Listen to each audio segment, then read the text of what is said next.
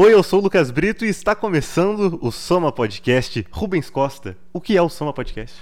O Soma Podcast é um podcast que a gente vai receber as autoridades e pessoas que são referências em vários assuntos para a gente falar abertamente sobre tudo, Tudo. aqui na mesa. É, não, não tem, não existe tabu, não, Não. existe pauta proibida. Existe. A gente fala sobre o que a gente quiser, quando a gente quiser, com quem a gente quiser, com quem quiser vir aqui. Isso. E para nossa estreia, quem soma com a gente é Lucas Sanseverino. Obrigado, Luquinha, E- por estar aqui. Oi, a gente ainda não tem oi.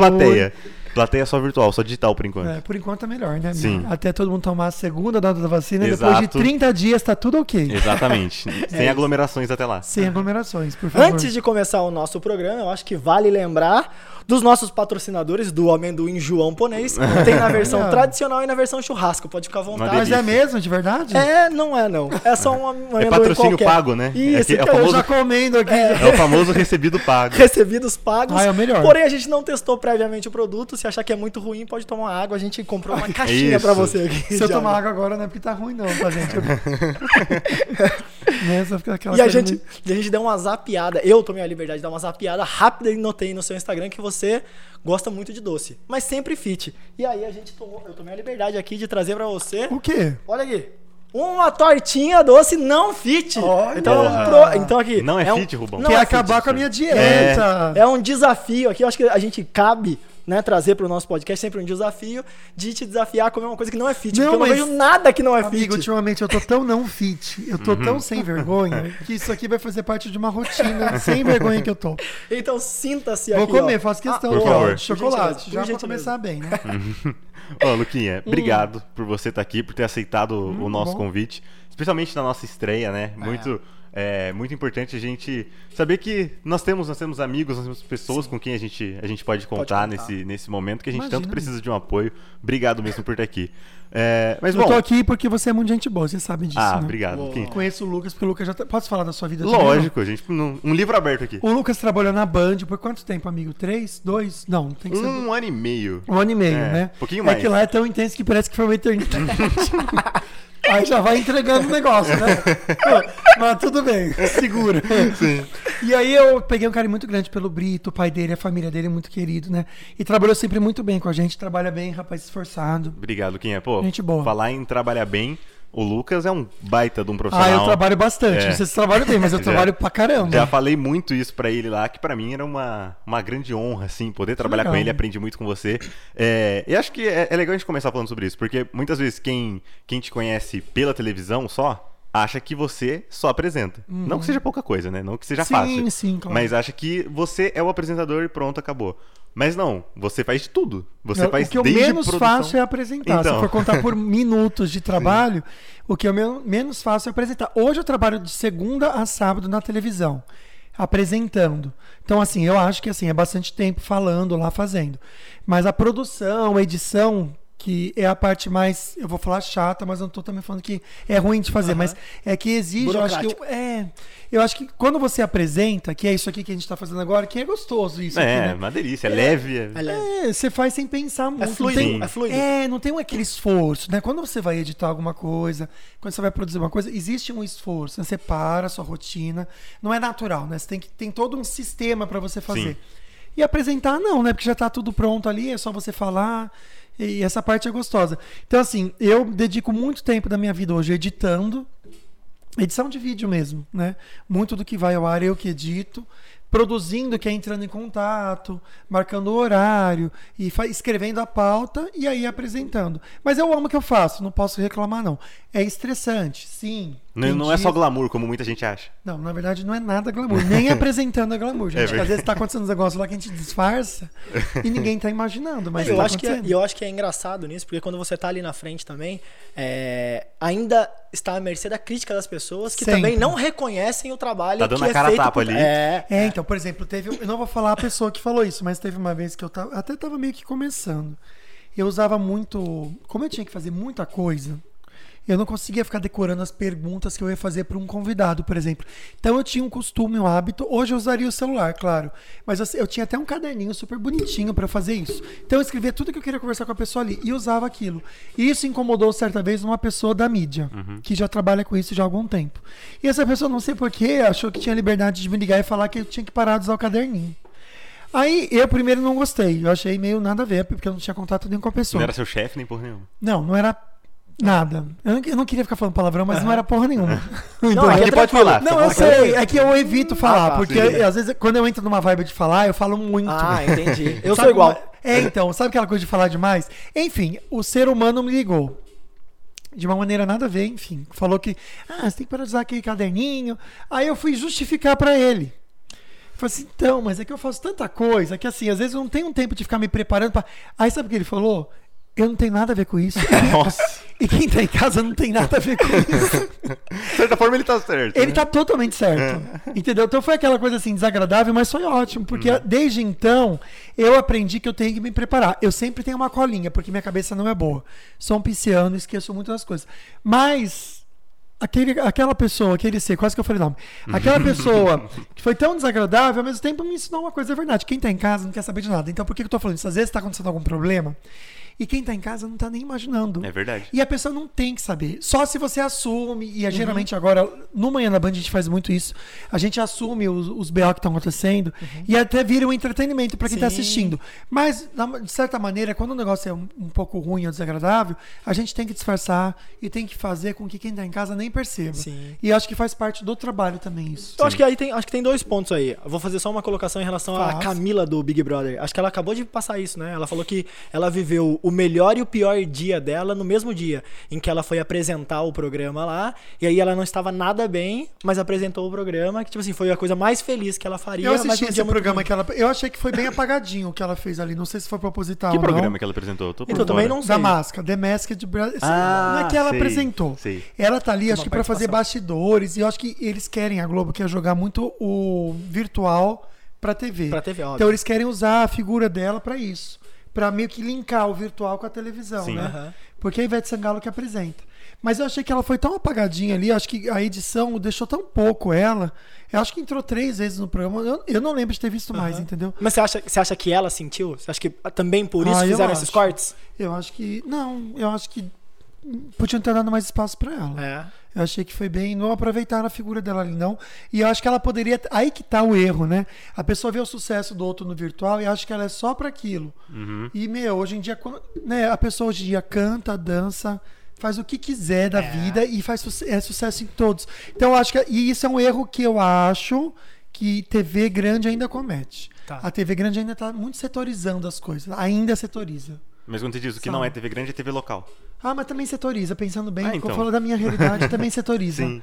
Eu acho que não aproveita o engajamento que às vezes uma pessoa tem no virtual pra televisão e acaba escolhendo figuras, tipo, vamos falar de Ivete Sangalo.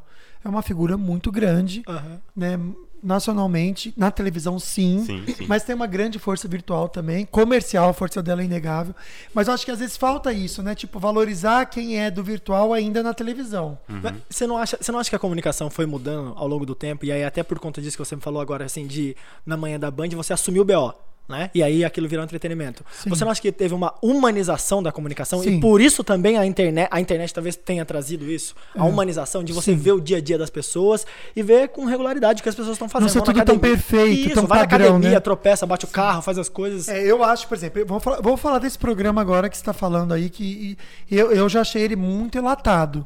O Masked Singer. Sim, Aham. talvez por isso que não deram tanto espaço pra Camila, porque eu acho Entendi. que ela não tem como ser enlatada. Até porque é um formato internacional, né? É, então. uma franquia. Mas outros também são, né? Então, tipo, tudo que é da Endemol é. Aham. Por exemplo, o Masterchef é, Sim. Entendeu? E é incrível. Fui gravar com ele, eu não posso falar muito sobre agora Tá. que eu. Ih, tá bom. Não, não, mas eu Ok. já falei isso, Tá, tudo bem. então beleza. Gravei uns bastidores. Só pra gente não perguntar mais. É, bastidores no momento, eu gravei e vai passar isso em outubro. Entendi. Então, mas foi incrível, sensacional, entendeu? Mas a gente Olha, percebe- breaking news aqui nesse, nesse É. podcast, hein? Em Hã? outubro, não perca então os Não bastidores. Vai passar onde esse Mas eu não. Então, vai passar no Manhã na Band. No Manhã na Band. Eu não vou aparecer no Masterchef, mas gravamos com todos os Masterchef. Que legal. Inclusive os participantes, a gente não conversou com eles, mas a gente viu que ainda tava lá no, no, no reality. Legal. Muito legal.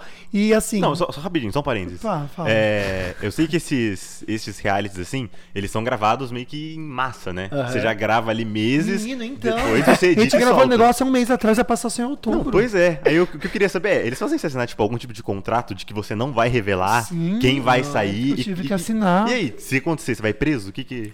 Não, tem uma multa. Uma tudo. multa altíssima, imagina. Tipo, eu não posso falar E- mais nada. É. Porque você me lembrou desse contrato agora. eu tô É, então. Porque imagina, como é que Travou. ser isso, né? Uma Não, e falando, e falando sobre isso, e aí eu vou trazer aqui uma questão do No Limite. Você não acha que as pessoas terem. O No Limite ter, ter sido gravado completo e as pessoas terem ido saindo, mas ainda continuaram no limite, não deu uma apagada? Mas como porque assim? eu acho É que eu não acompanho. Como é que Porque foi? assim, ó, melhor o, ó, Big Brother, você vai vivendo em tempo real. O cara É tá ali muito dentro. legal isso que você tá falando, cara. O cara tá ali dentro da casa. Sim. E aí você tá acompanhando, ele saiu. No No Limite, gravou o programa meio que, sei lá, em duas, três semanas. Sim. E assim, os caras já voltaram pra casa e tal. E aí você tá assistindo o programa. Eu não vou torcer pro cara, tipo, eu já sei que ele tá em casa, É. sabe? Tipo, Mas eles já postaram, então? Não, Tá. não postaram nada. Mas é legal você falar isso porque assim, a gente tá tão acostumado agora com live, com ao vivo, que a gente não se aceita mais assistir uma coisa que a Gra- gente sabe que é gravada e já foi. Porque assim, eu não assisti um episódio de No Limite, eu achei super sem graça. É, Quando eu então. entendi a dinâmica do negócio, eu achei super sem graça. entendeu Agora eu entendi, dizer? agora. Por exemplo, o Masterchef, eles estão ainda gravando. Uhum. Eu sei que ainda não acabou. Mas a- por quê? Porque é muito cara a produção. Uhum. Então você tem que fazer o negócio. Pra não pagar, tipo, eu não vou te pagar seis meses, se eu posso te pagar dois e o programa tá sendo Lógico. pronto. Você entendeu? Né? prolongado. Então, pro- tá pronto, já tá. Você fez em dois meses. Por que eu vou te pagar seis? Vou te pagar dois. Sim. Entendeu? Mas, por exemplo, tá gravando. Mas aí também acho que depende um pouco. Não tô falando mal do No Limite. Uhum. Depende um pouco do produto. Tá. Porque não sei se você acompanha o Masterchef. Eu tenho dificuldades por causa do horário. Mas tá aí na internet pra quem quiser assistir, né? E para quem gosta do formato, é muito bacana, a pessoa acompanha. Eu acho que o que não te pegou muito também não foi só isso. De repente você não curtiu muito É, o a formato. ideia do Formato, programa. é, eu, não, eu, já, eu já não era muito fã do primeiro. Eu acho que os Uhum. caras tentaram resgatar uma coisa acreditando num produto que eu É não que na tinha muita época, na época deu muito dinheiro pra Globo. Ah, tá. Mas foi- faz bastante tempo, né? Sim, foi Mas o você acha que, primeiro. mas você acha que dessa, primeiro. dessa. É, eles falaram. Essa, essa era a primeiro, marca, né? Essa era a é. marca, o primeiro reality show. É. Mas você acha que dessa vez traqueou? Pegou? Pra mim não, porque eu não assisti nenhum dia. E quando eu assisti, eu dormi. Não, mas assim, o que Tipo, você. meu namorado ficou assistindo, eu fiquei dormindo. Então Mas- foi bom pra isso. Então, mas o que você dormir. acompanha de bastidores, assim? Você acha que as pessoas. Você acha que pegou ou você acha que a Globo sentiu eu- que errou? O que, que eu ouvi falar? Não vou, não vou falar do trabalho dele, nem bem nem mal, porque Ah, eu não sim. acompanhei. Mas o pessoal não, não curtiu o apresentador. Tá. Isso Do- foi uma coisa que. mim. Isso foi uma coisa na internet ainda. Esse Sim. feedback foi bem de internet. Aham. Que é Entendeu? um termômetro hoje, né? Sim, É, e é. as pessoas não tiveram a empatia com times, que nem às vezes no Big Brother tem essa coisa, ah, Juliette, meu amor, o- sabe? Não teve isso com ninguém. Então foi isso que eu, foi o feedback que eu tive, assim, porque eu gosto muito de ler sobre. Então isso que eu vi, saiu muita coisa assim em pessoas que são críticos de TV falando que faltou muito isso. Entendi. Então tá aí o desafio pra Globo, mas a Globo ganhou muito dinheiro, Sim. Muito Ah. dinheiro. Então pra eles eu acho que valeu a pena, né? Aí, É. Luquinho, uma coisa que eu tô sentindo aqui do que a gente tá conversando é que além de trabalhar muito, você também assiste muito a TV. Você tenta deveria, consumir. eu confesso que eu deveria assistir mais. É, Deveria assistir mais. Você tenta acompanhar, você, como você falou, você tenta ler, se informar e tudo. Sim. É, é difícil pra você desligar um pouco a cabeça e curtir só como entretenimento? Quando- Você tá sempre pensando em trabalho? Quando eu assisto, não é legal você falar isso. Quando eu assisto tudo que é fora de televisão, eu super curto. Tipo cinema, Agora tudo que é série. de televisão, eu realmente sou bem chato. Nossa, Mas eu- aí, aí você coloca como televisão o que exatamente? Programas ou séries e filmes? não, programas, especialmente Tipo reality, programas. É. Sim. Reality também, porque o, o Big Brother é um reality programa, por exemplo, né? Uhum. É, Eu já acho que, por exemplo, o No Limite tem esse formato mesmo que realmente é, é uma coisa muito produzida, né? Uhum. Eu acho que é legal se você ver de repente num, de uma tacada só. Uhum. Você vê todos os episódios de uma tacada Tá. só e se acompanha. Entendi. Tem, por exemplo, tem coisa que eu assisto na Netflix, tem, eu assisto todo tipo. Aí tô- eu tô vendo agora um de maquiagem que eu tô adorando. Eu não sei fazer nada, gente, de maquiagem. Eu- aliás, eu não uso maquiagem já faz tempo na televisão. Eu abominei. ab- Assim, eu não uso, não arranjei briga com ninguém na Band, mas eu cortei. Eu falei, assim, não Jura? quero- sim, eu não uso mais maquiagem desde março do ano desse- do ano passado desse ano, gente? A gente tá desse ano, Desse ano. perdão. É que pra Caramba. mim já faz tanto tempo. É. Desde março eu parei de usar, não quis mais usar maquiagem, eu não quero, eu não uso, não uso. Mas por que você quis parar? Algum motivo Porque de saúde? De... Não, é mental. Não, claro que minha pele também não é boa pra usar maquiagem todo dia, então dava muita espinha. Mas é que eu tô numa fase de querer tanto ser eu o tempo todo. Legal. Ai, que- legal. mas é muito louco isso. Claro. Mas é meio. É Não meio teve- doido, não sei, não meio Não, estranho. ele, Não, ele não. tava revelando em off aqui pra gente que filtro no Instagram ele também não usa. Não, É, não usa filtro, não, usa gosto. maquiagem, não, Não usa gosto. Teve um Essa beleza é movimento... natural, gente. É, é isso. No Olimpo... Valoriza a sua beleza. No Olimpo é assim, senhores. Pra nós, meros mortais, eu vou admitir pra você também, Lucas. Eu também não uso maquiagem. É óbvio que o nosso impacto é diferente, mas eu também não Mas- usarei. mas filtro no Tá? Instagram você não, usa. Eu uso. É que a televisão, a maquiagem na televisão é uma coisa tão obrigatória. Aham. Eu, quando comecei a televisão, eu tava na faculdade. E eu não tinha ninguém pra me maquiar. Só que eles falam que eu tinha que usar maquiagem. E eu não sabia usar. Então, graças a Deus, tinha umas pessoas lá que entendiam um pouquinho e faziam. Então, se eu pego os primeiros vídeos assim, gente, que maquiagem ridícula, nada a ver, sabe? Porque era uma coisa tão. Sabe, é- é- era obrigatório. Você tá na televisão, você tem que estar maquiado. Tenho pessoas hoje que gostam de fazer e fazem. Entendeu? Eu digo de 100 pessoas, 90% das pessoas, no- sabe, se maqueiam na televisão. Tem um, um pessoalzinho, mais homem, que não quer fazer. Entendeu? Eu não faço por. Não é machismo nem nada, gente, pelo amor de Deus. É porque eu realmente acho que, pra mim, pra minha imagem, não tá valendo mais a pena usar maquiagem. Entendi. Eu quero que a pessoa me assista na televisão e tenha isso da internet, de repente, que você já destacou muito bem. Essa coisa da realidade total, entendeu? Humanização. E eu quero que a pessoa veja. Se eu tô com uma espinha, tudo, claro que se estiver muito grande alguma coisa, aí eu vou ter que fazer pra não Aham. atrapalhar a informação. Sim.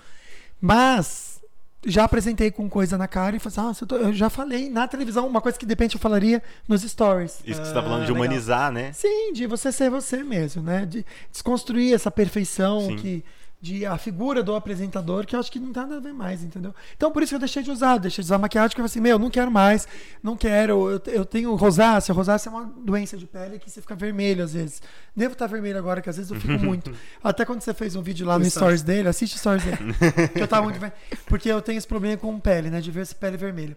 Mas assim, meu, se eu tiver assim, vou assumir, entendeu? Aí às vezes eu faço um truque, que eu ponho, ponho um óculos, que eu uso óculos de grau também. Põe um óculos, aí o óculos disfarça um pouco assim, mas não vou usar maquiagem, não quero mais. Chega, não quero. Uhum. Eu, eu lembro quando, quando a gente trabalhava junto lá, e eu passava a manhã lá na, na redação, você sem maquiagem. Sim. E aí, quando dava ali duas horas, estava se preparando pro programa, você saía ali do camarim de maquiagem dava, dava um baque, Dá assim. um baque. Eu sentia uma diferença principalmente no seu Sim, olho, né? Porque É assim, uma- vamos ser sinceros, a maquiagem tá ali pra quê? Pra- Principalmente a masculina. Em corrigir, é, corrigir imperfeições. Então, você tem, eu tenho muita olheira, por exemplo, entendeu? Ou eu tenho essa vermelhidão. Quando você passa a maquiagem, você fica perfeito, né? Perfeito. Uhum. No, no sentido da palavra de que nada que você tem ali de, de defeito vai chamar atenção. Ou de Disfarça uma ruga. é, entendeu? Ou, a- a- Às vezes pode até dar mais ruga, dependendo de como você faz a maquiagem. Entendi. Mas dá- ela dá uma aquela uniformizada na pele. Uhum. entendeu? Famosa massa corrida. Isso, é Pronto. bem isso mesmo. É você isso. passa a massa corrida fica perfeitinho. Fica né? perfeitinho. É bem isso mesmo. Mas aí eu, eu decidi, eu, eu comecei a cansar daquela imagem. Eu me olhava depois no vídeo. Ai, gente, não. Então, aí falando, falando sobre isso, Lucas, ano passado teve um movimento, eu não sei se vocês lembram, um movimento das meninas de não usar filtro pra se aceitar. Ah, sim. né? Achei Você super legal. Tipo, todo mundo tava falando muito sobre isso que você tá falando mesmo. Achei muito legal. Sobre se aceitar, Sim. né? Porque você fica de acordo com uma realidade ali, e aí o filtro hoje em dia, pelo amor de Deus, é um blur, né? Que só.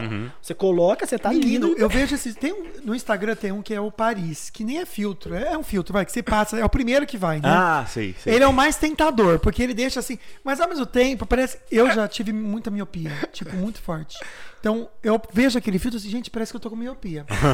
Porque ele dá uma. Uma embaçada, uma esse, ah, esse blur que realmente eu falei assim, gente, não. Esse pra é, que esse que é o Nada é assim, né? Aí a pessoa te encontra pessoalmente. Porque isso acontece, as pessoas encontram a gente pessoalmente. Né? Ainda acontece. Ainda né? acontece. Eventualmente é uma coisa que A acontece. gente vai, é, você vai na padaria, você vai no mercado, você encontra pessoas que assistem o programa ou que seguem no Instagram, entendeu? Aí o que, que eu gosto de ouvir? Nossa, você é mais bonito pessoalmente do que. Ah, eu falei assim, ah, eu fico tão feliz.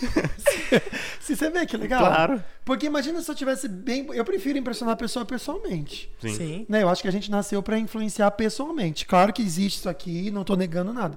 Mas acho que a nossa maior influência é o dia a dia. Uhum. É. Porque às vezes a pessoa aqui ou na televisão de um jeito e o dia a dia da pessoa é outro. E aí, agora, eu agora vou dar só uma cambiada rápida aqui, Dê, já que você mude, falou. Não, já eu que... como amendoim patrocinado. Opa, João Ponês! Não, eu gostei mais desse. É, esse é churrasco, esse é natural, fica à vontade, os dois. Proteína, aqueles assim. É, só porque você falou sobre a influência das pessoas e que as pessoas são diferentes nas, nas redes sociais e diferentes na vida, e aí vale destacar que a gente estava falando aqui nos bastidores é, sobre a sua humildade. Você que é uma pessoa que é reconhecida, né, que tem esse destaque, tem a influência tanto na TV quanto nas redes sociais, com todas as pessoas das quais nós conversamos previamente que estaríamos com você aqui, falaram super bem de você. Então, na verdade, aqui fica um um parabéns pela sua postura, tanto fora das câmeras quanto Vocês conversaram com as pessoas certas. Não, mas de não, verdade, gente, mas Luquinha é pelo amor de Deus, mas eu não sou também assim, o santo, né? Pelo, não sou. Eu tenho pessoas que não gostam de mim, eu tenho certeza. Não, mas isso é eu normal. tô pensando aqui, eu já qualquer, tô pensando umas três aqui. qualquer, qualquer pessoa que faça algum trabalho relevante incomodará algumas pessoas É. naturalmente. Não, mas não é só trabalho, não, filho. É bagaceira do dia a dia mesmo. Também tem isso, também tem isso. Isso tá Mas eu permitido fico feliz, porque assim, eu acho que é uma questão de educação mesmo. Eu super recebo esse tipo de elogio e fico muito feliz, porque tem a ver com o meu propósito de vida. Aham. Né? Estamos aqui pra ser da paz, todo mundo é igual, ninguém é mais que ninguém, ninguém é menos que ninguém, entendeu? Bacana. E eu sei que isso, eu- eu- isso é uma coisa que eu busco muito. Então, eu fico feliz, eu não vou pagar humilde aqui. Ah, imagina. Aham. Não, é verdade. Eu, Legal. eu fico feliz, Sim. eu agradeço e fico feliz Recebe. de saber que um- uma das minhas missões está tendo um efeito. Legal. Se você pudesse. Se você, desculpa Não, te vai, interromper, Luquinha. vai. Mas só porque você falou de missão e propósito, assim, se você pudesse destacar aqui, pensando por cima, ou aquilo que você gostaria de causar de impacto, e aí linkando um pouco essa linha de propósito, porque eu acho que todo mundo hoje em dia tá buscando um pouco o propósito. Sim, né? sim. Juventude, se Sim. fala muito sobre propósito. O que, o que que você enxerga como seu propósito? O que, que você tem como missão, assim, que você acha que é bacana, que você gostaria de deixar? Eu acho que é ser feliz e fazer os outros felizes. Eu sei que isso é muito imponente, né? Tipo, ai, você vai me fazer feliz. Mas às vezes é um minuto. Claro. Você entende? Porque a felicidade é isso, né, gente? Sim. São, são momentos, né? Então é eu ser feliz primeiro, Uhum. porque eu acho que a gente tem que buscar primeiro a nossa felicidade, sim. Então é, o meu propósito é ser feliz do jeito que eu sou, em todos os sentidos, desde como família, como eh, lado sexual, to, to- em tudo, em tudo, em, em- em toda a minha pluralidade como ser humano, ser feliz, mas também fazer os outros felizes. Aí como que a gente faz os outros felizes, gente? Aí é na eh, pra mim eu já acredito que é a, a simplicidade. Uhum. É, a simplicidade traz alegria, entendeu? Então é uma conversinha, é um sorriso, é uma educação. Atenção, você acha que é? Com cer- Hoje em dia, né, gente? Vamos combinar que isso aqui, né? É atenção. A gente compete compete com isso aí. com o tempo todo, né? Eu não sei como que você se sente, eu não sei como vocês se sentem quando vocês saem com alguém e a pessoa fica assim, ó. Ah, Não, péssimo, entendi. né, gente? Não sei, é, pra mim, é extrema. Chega a ser desagradável de tal maneira que eu falo assim: pode ficar na companhia aí Sim. do celular que eu. É, eu acho que isso diz- fala mais sobre a própria pessoa que tá, tá do seu lado do que sobre você mesmo. Porque, assim, ah, você não deveria se incomodar com isso. Ah, não, gente, acho que tem que se incomodar. Sim, sim. sim. É, com certeza. Isso que fala mais da pessoa que tá com o celular ali, entendeu? É ela que não tá presente. É fazer dos ausentes mais presentes. É. Então, a pessoa não tá ali, mas tá mais presente do que você que tá. Parece que às vezes, a- às vezes eu tenho uma sensação, sabe do quê? Que assim, as pessoas nunca estão vivendo o momento onde elas Sim. estão. É o que você falou, eu acho que você falou com clareza, que o Luquinha colocou isso muito bem. Sobre estar. Sim. Às vezes eu tenho uma sensação que assim, ó, os- a, a galera, né? Eu, eu, eu costumava falar muito dentro das universidades. Aí parece assim, o público da universidade fica preocupado com onde os amigos estão. Aí fica na faculdade mandando mensagem pros amigos. Quando tá com os amigos, fica perguntando aonde a namorada ou o namorado tá. Quando tá com a namorada, tá pensando no, no trabalho da faculdade. Nunca está. Mas eu acho que aí, aí tem duas coisas que você está falando. É, primeiro que o ser humano ele tem essa necessidade de pertencer, né? De buscar pertencer em algum lugar. Eu acho que tem muito disso, né? De se sentir incluído. É, e também tem outra parada aí, já indo um pouco mais é, filosoficamente falando. Acho que as pessoas elas também são constantemente insatisfeitas. Acho que é, existe muito, e acho que talvez a, a internet ajude a potencializar isso um pouquinho, né? As redes sociais e tudo, essa, essa exposição que a gente tem hoje, da gente nunca estar feliz com o que a gente tem, né? Ou de onde a gente tá, como você tá falando, né? De, parece que sempre outra pessoa tá mais feliz em outro lugar, fazendo outra coisa. Acho que tem muito disso. Tem mesmo. Essa insatisfação é péssima, né? Eu acho que é a maior luta de todo ser humano. Uhum. Acho que todo mundo passa por isso. Não de maneira às vezes consciente. E ela realmente. E, e ela mata. Sim. Ela mata. Ela mata. É, eu acho que, eu acho que a, a principal causa da depressão talvez seja essa insatisfação, que daí eu acho que ela é inerente um pouco à ausência de autoconhecimento. Mas, ó, só rapidinho. É perigoso a pessoa também se acomodar demais, né? Não, eu acho que eu acho que assim, e aí eu vou, eu vou trazer uma linha aqui meio que aristotélica e socrática, já que a gente foi pra, É. pra, pra essa linha sua filosófica. Eu acho que assim, é, é, quando a gente fala sobre Platão, na verdade, né? Platão e Sócrates. Sócrates define a felicidade como algo que você pode viver durante um período, um curto período de tempo, repetidamente. Então, assim, porra, se eu destaco cinco minutos do meu dia que eu gostaria de viver por toda a vida esses cinco minutos, eu entendo que aquilo ali é felicidade. Logo, é o prazer de estar. Né? É o momento. E aí tem aquele amor platônico que é o amor que a gente deseja por algo que a gente não tem. Que a gente idealiza. Isso. Eu acho que talvez o, o match desses dois, a combinação, fosse o que de fato é, conseguisse fazer com que todas as pessoas fossem felizes, né? Você se sentir plenamente satisfeito com aquilo que você tem, mas também não se acomodar É. para que você possa, possa buscar outras coisas. Porque se você também. é, se você também se acomodar demais, você também pode ficar infeliz, seja, sei lá, no seu emprego, o que seja. Você ficar muito acomodado com algo. É. Mas às, que- vezes, mas às vezes eu sinto que, que, a, que, a, que a geração, a humanidade como um todo, tá caminhando por uma linha de estar busy, ocupado o tempo todo. É. E, a- e imaginar que estar ocupado o tempo todo é igual estar produtivo ou progredindo. Existe uma glamorização do workaholic. Isso. Eu percebo muito isso, ainda mais na uma nossa área. valorização. A pessoa parece que tem mais valor se ela é muito esforçada. É, se e se ela é. não descansa, se ela só trabalha, e se ela, né, E a gente trabalha sabe que quem semana. trabalha muito não tem muito dinheiro, na verdade. Então, claro. quem tem muito dinheiro trabalha menos que quem trabalha muito. Tá, Não, é. tá mais É. tranquilo, tá administrando quem trabalha muito. É. E as pessoas se sentem culpadas, né? Às É. vezes de não estar trabalhando, né? Você vê, Sim, não, você vê, aquele tem um livro, né? Ócio Produtivo, né? É Assim, pô, eu acho muito bacana essa ideia de você estar sempre atento às coisas. E aí eu acho que imagino que você consiga fazer isso com muita eficiência quando você, você falou, você não, você não desliga. Você tá vendo um programa de TV, né, né, né, você fica ali pensando. Mas, porra, é, uma vez eu tava vendo uma palestra de um cara no TED Talks, e aí ele falou assim: sabe qual é o problema de ser muito lógico? É que depois de um tempo, quando você entra num teatro, você faz uma conta rápida. Esse teatro aqui deve ter 1.500 lugares.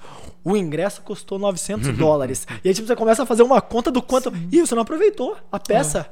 Né? Então eu acho que assim, hoje em dia, e aí eu acho que é, talvez a, a internet tenha potencializado isso ainda mais, porque ela trouxe uma coisa chamada KPI, Key Performance Indicators, que são esses números que vocês ficam acompanhando no Instagram pra ver assim, X pessoas visualizaram, é, outras É. pessoas, é, tantas deixaram, coisas né? que. É, e aí, de repente, parece que é, se popularizou é, a estatística das redes sociais, de modo que agora todo mundo meio que parece que. Se cobra, né? Se cobra. Pra ter mais like, pra Isso. ter- É, quando eu, quando, eu, quando eu coloco uma roupa, uma foto um pouco mais ousada, e aí eu tenho mais likes, eu tenho mais engajamento. Quando eu coloco aqui só um jantar, porra, ninguém tirou. Eu nunca vi, nunca vi. E aí eu vou falar pessoalmente. Devo seguir ali umas duas mil pessoas. Eu nunca vi alguém postar um prato de arroz com feijão e ovo. PF, né? É, o famoso PF. Mas o que tem de marcação no Paris 6 Sim. e Starbucks, É. que eu acredito que as pessoas realmente só vão lá pra tirar foto. Porque eu não gosto tanto assim, não. É. Vocês já comeram lá? No Paris 6 nunca. Ah, eu já comi no Paris 6. Sim. Ó, na sua Não. casa, compra Nutella, joga em tudo que você for comer, Vai pronto. ficar melhor. É vai. isso. Então a mesma coisa é isso. Então, eu, eu sinto isso.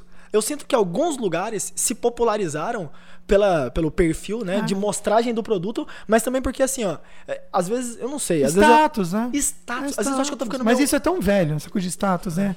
Não é de agora, é que agora tá por aqui, tá pelo, pelo celular. Tudo. Mas a coisa, é, status é uma coisa que o ser humano. to- As guerras antigamente era tudo por status. Boa. Né?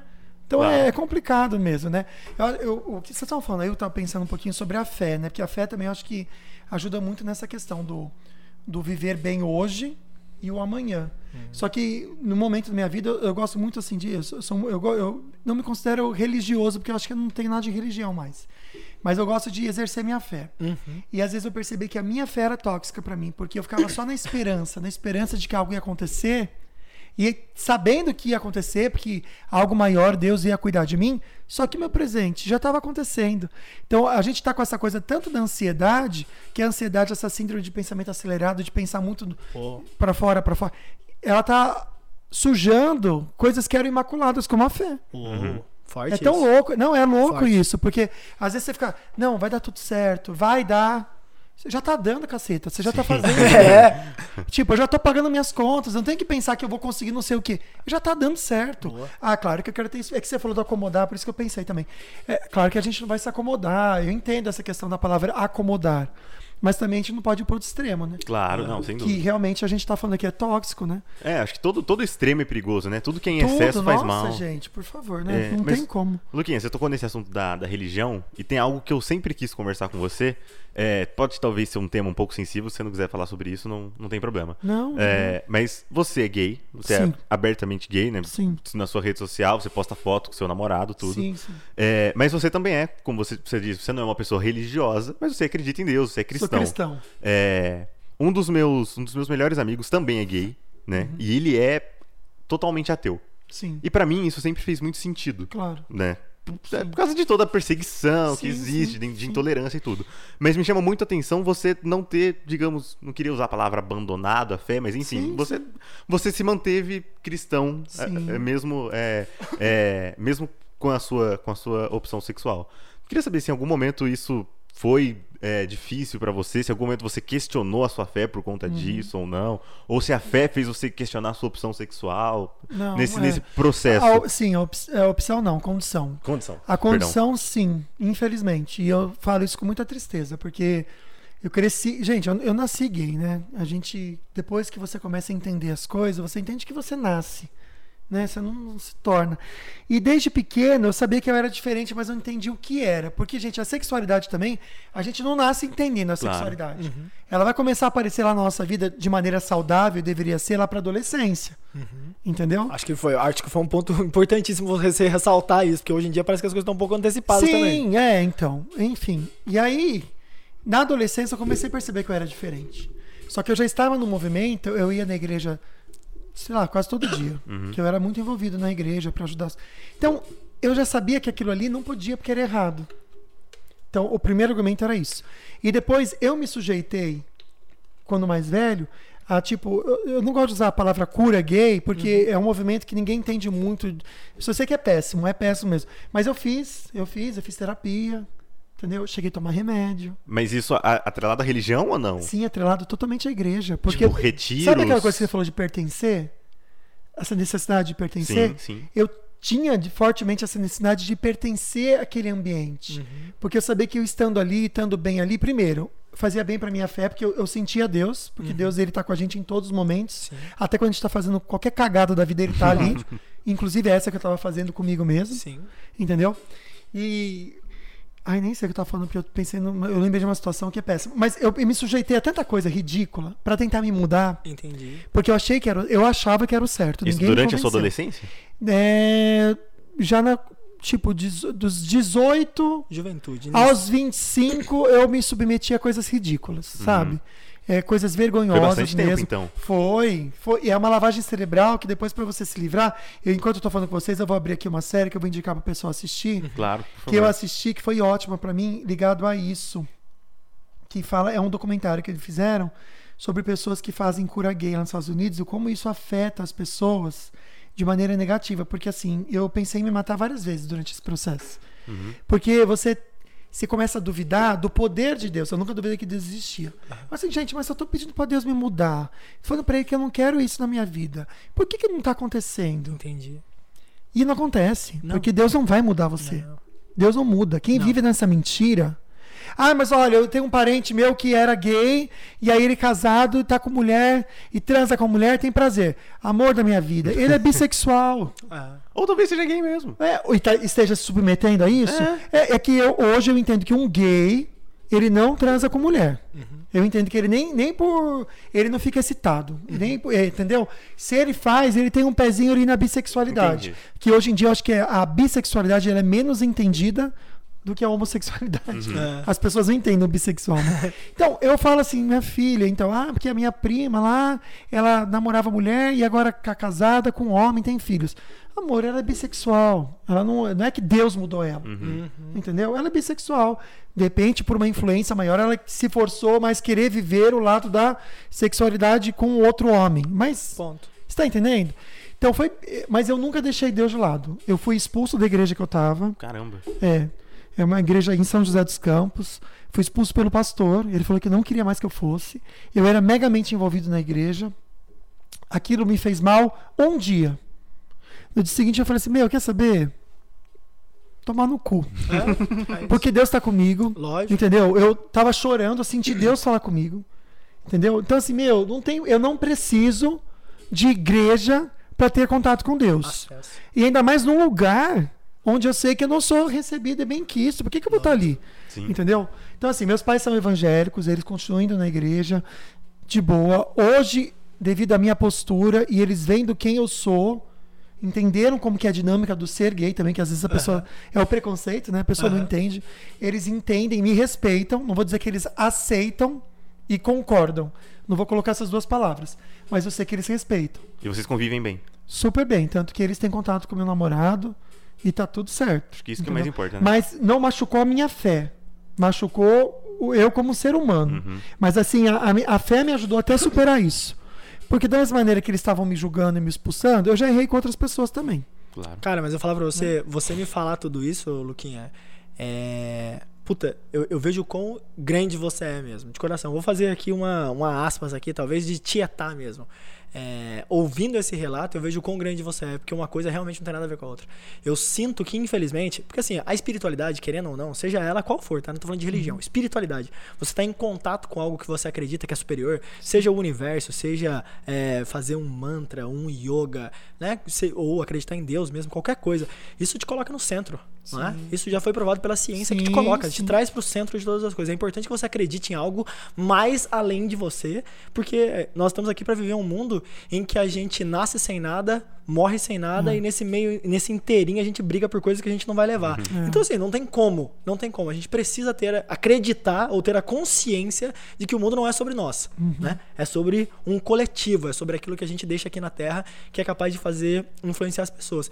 E assim, eu olhando esse seu relato, eu vejo o quão nobre é, é o seu pensamento, o quão puro é seu coração. Não consigo imaginar que Deus não se agrada do seu coração. É, cara, porque as pessoas, por tão menos, tão pouco, se afastam da espiritualidade, porque elas atrelam a espiritualidade, espiritualidade, seja ela qual for a crença da pessoa, é um descontentamento por algo. Ou, ou ela ia numa, num, num negócio, sei lá, sei lá, eu ia numa igreja cristã, evangélica, ou católica, ou qualquer outra coisa, e alguém faz algo pra ela, alguém avulso, tá? Sim, sim, sim. Faz algo pra ela e ela fala assim: nunca mais piso na igreja, vou desandar do mundo, e tipo, e aí o cara cria uma aversão a Deus que uma coisa não tem nada a ver com a outra. E aí eu sou totalmente tranquilo também a todas as pessoas que não acreditam em Deus. Sim, Não, tudo claro. bem, só não mistura. É gente com Deus. Uma Claro. coisa não tem nada a ver com a outra só, né? E aí é bacana ver que as frustrações que você passou, pessoalmente, não afetaram é, a sua espiritualidade e você se manteve no centro. Eu acredito que isso seja de grande força pra você todos os dias, porque eu também sou cristão. E, cara, pra mim, nas, nas maiores tomadas de decisões, é, eu, eu sempre gosto de meditar né, Sim. um pouco com Deus e refletir sobre as coisas pra tomar decisões certas. E eu acho que isso tem- vem funcionando. Às vezes eu me sentiria, e aí eu me sinto, talvez, um pouco na ideia de me imaginar muito sozinho se eu não tivesse alguma coisa maior junto comigo. Sim, eu acho que é mais uma. Eu, eu vou falar de mim então, tá? Também. Pra mim é uma questão de necessidade real. Eu ter esse- essa busca de cuidar do meu imaterial.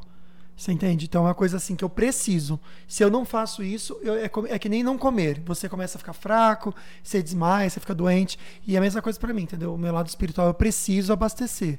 E, mas quando eu falei de- dessa coisa da igreja, só também para Porque eu não gosto que tenha, às vezes, uma imagem muito puritana de mim. Eu fiquei chateado, eu me senti muito mal, me senti ofendido. Naturalmente, entendeu? naturalmente. Mas, mas não saí falando mal pra Aham. ninguém, porque eu não quis também. Você não quer ter essa postura. E assim, eu, eu só me afastei totalmente. Eu não quero ter, entendeu? Mas hoje em dia eu já consigo olhar para as pessoas e conversar numa boa. Mas as pessoas me machucaram muito também, sim. porque eu acho que ninguém tem o direito de, de humilhar a outra pessoa. Eu acho isso péssimo quem faz isso.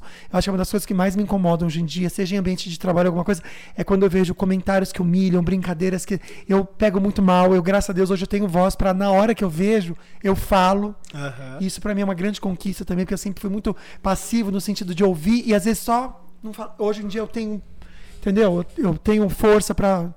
Às vezes não é comigo, mas eu me meto e falo, entendeu? Não, mas é muito bacana você ter essa postura, porque assim, é, eu acho que um dos benefícios de você poder ter voz, na verdade, é você poder jogar o holofote onde você quiser. Sim, Né? verdade. E aí, quando você vê um agressor, você jogar um holofote rápido nele e falar assim: Meu, deixa eu te mostrar. Então, E na hora ver." você põe a pessoa no lugar dela. E Isso. eu amo fazer. Eu me, sin- E me dá um prazer fazer isso. E não é porque eu fico assim, ah, tá mitando. Não é isso, não. Pelo contrário, eu odeio isso. Lacrando. É, lacra. Não é isso, não, gente. É porque na hora de- você sente que você acertou. E é tão bom acertar, não é bom acertar? E a, e a gente sabe que de alguma forma ou outra você vai estar ajudando aquela pessoa. Sim, lógico. Entendeu? lógico As duas. A que ouviu o que não queria Aham. e a que falou o que não devia. Pra que, ela, pra que ela pudesse melhorar. Sim. É, eu, eu sempre tive muita. Tem até hoje, na verdade, né? É, muita dificuldade em me posicionar em situações assim. Principalmente quando acontece, é, sei lá, vamos colocar aí na escola, né? Quando eu tava no ensino médio, quando eu tava na faculdade, ou em algum ambiente de trabalho, né? De, de eu ver algo assim acontecer, de você ver alguma injustiça acontecer, de você ver um cara sendo machista, né? Alguém sendo racista, Sim, homofóbico, sim, o que seja. sim. sempre tive muita dificuldade de, de fazer algo a respeito, sabe? De. Enfim, porque, como você falou, eu não estava envolvido na situação, né? Sim, eu, sim. eu tava ali como um é que a terceiro. gente aprende, às vezes, assim, se não é com você, deixa quieto. É. E, e ok, ok. Tem, tem uma sabedoria nisso. E também. assim, e eu, eu sentia. é, sinto até hoje, eu acho, porque felizmente eu é, não tenho mais tantas experiências assim, Sim, né? sim. Hoje, onde eu, onde eu trabalho, né, é um, é ambiente saudável, não, não passo mais por situações tóxico, assim. né? Isso. É. Mas é, eu sentia, tipo, medo mesmo, sabe? Sim. Medo de fazer alguma coisa, né? Se- você se sente pequeno naquela situação. E eu imagino como é que a pessoa que tá sendo vítima não se sente, então, né? Com certeza. E, e a, e a gente poder, poder ajudar, como você falou, você poder ajudar essas pessoas realmente. Eu já comprei muita briga dos outros. No trabalho eu comprei bastante já. Vou te falar, me dei mal? Sim, várias vezes. Entendeu? Mas pelo menos eu fiz o que eu senti vontade na hora. E o que E você achou certo, né? É, e eu não, eu não me arrependo porque eu sei que eu tô certo. Se eu pensar em todas as situações, eu não tava errado nenhuma. Uhum. E não é que eu sou o rei da verdade, mas quando a gente tá de fora, é mais fácil. Né? Quando é com a gente, eu tenho que pensar 20 vezes o que eu vou falar, o que eu vou fazer. Porque eu Ali é sou estourado. Você, não, você tá tomando partido, né? né? E Não, você tá tomando italiano, partido, é você. Eu, fico, eu sou estourado. Aham. Eu não sou paz e amor o tempo todo. Entendeu? Dirige comigo. Filho, eu tenho que pôr música evangélica, senão. senão a minha buzina. A buzina fala palavrão, não sou nem. Buzina satânica. Silvos, silvos breves constantes. Nossa, por favor. Mas, mas é uma questão. Quando é com a gente, mas quando eu tô de fora, e eu sinto que eu, eu consigo lidar melhor com a situação quando eu tô de fora. Mas aí eu, eu faço questão de me meter. Eu faço questão hoje em dia.